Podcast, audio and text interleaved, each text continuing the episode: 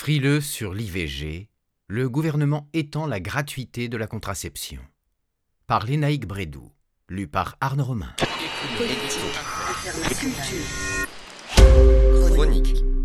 Une bonne nouvelle.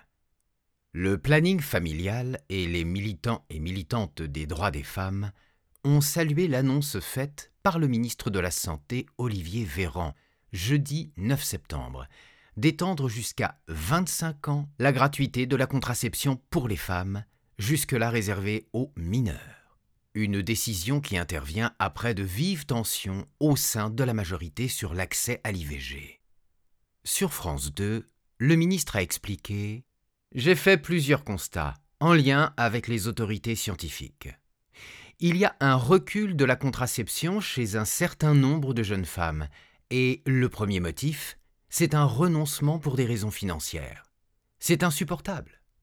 Il y aura une prise en charge de la contraception hormonale, du bilan biologique qui peut aller avec, de la consultation, de prescription et de tous les soins qui sont liés à cette contraception jusqu'à 25 ans. Le ministre a ensuite précisé que toutes les formes de contraception, déjà remboursées par la sécurité sociale, certaines pilules et implants, stérilets, diaphragmes, seront concernés. Cet élargissement de la gratuité représente un effort de 21 millions d'euros par an, à compter du 1er janvier 2002, a-t-il encore dit. La barre a été mise à 25 ans, car c'est un âge qui correspond, en termes de vie économique, sociale et de revenus, à davantage d'autonomie, a ajouté le ministre. C'est aussi l'âge où l'on va quitter définitivement la complémentaire de santé de son foyer. La gratuité de la contraception était déjà accordée depuis 2013 aux jeunes filles de 15 ans à leurs 18 ans, dont le taux de recours à l'IVG, l'interruption volontaire de grossesse, a nettement baissé depuis, passant de 9,5 à 6 pour 1000 entre 2012 et 2018. Depuis août 2020, elle a été étendue au moins de 15 ans. Pour justifier l'extension au moins de 15 ans, le gouvernement avait indiqué fin 2019 que chaque année, près de 1000 jeunes filles de 12 à 14 ans sont enceintes en France et que parmi ces grossesses, 770 se concluent par une IVG. Caroline Réby, coprésidente du planning familial, a expliqué à France Info ça fait un moment maintenant que le planning revendiquait cette mesure. Cela répond aux inégalités d'accès à la contraception un peu partout.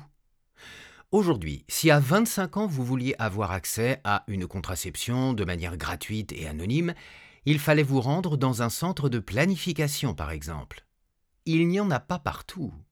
Et puis, la consultation, qui pouvait coûter parfois très cher par certains professionnels, était aussi un frein d'accès aux soins. Elle a également affirmé C'est une bonne nouvelle. C'est une première étape. Une première étape parce que tout ne sera pas résolu par cette mesure.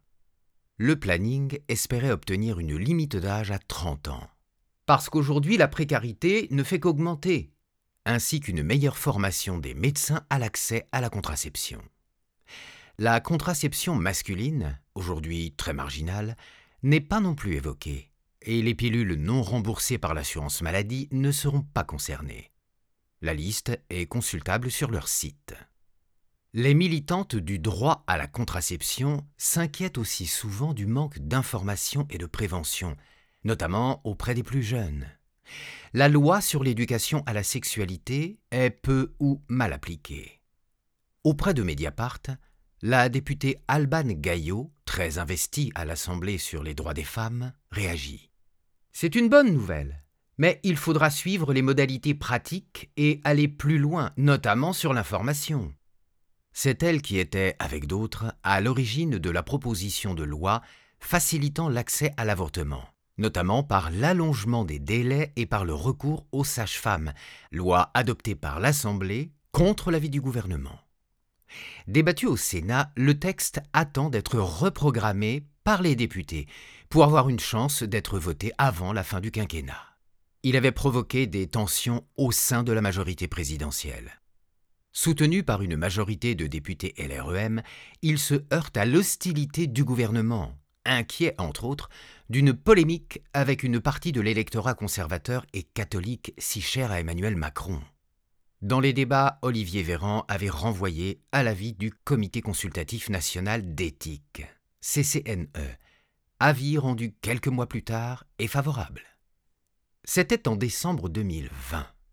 Deux mois plus tard, la proposition de loi, déposée cette fois par les socialistes, avait dû être retirée face à l'obstruction de la droite, qui avait déposé beaucoup d'amendements.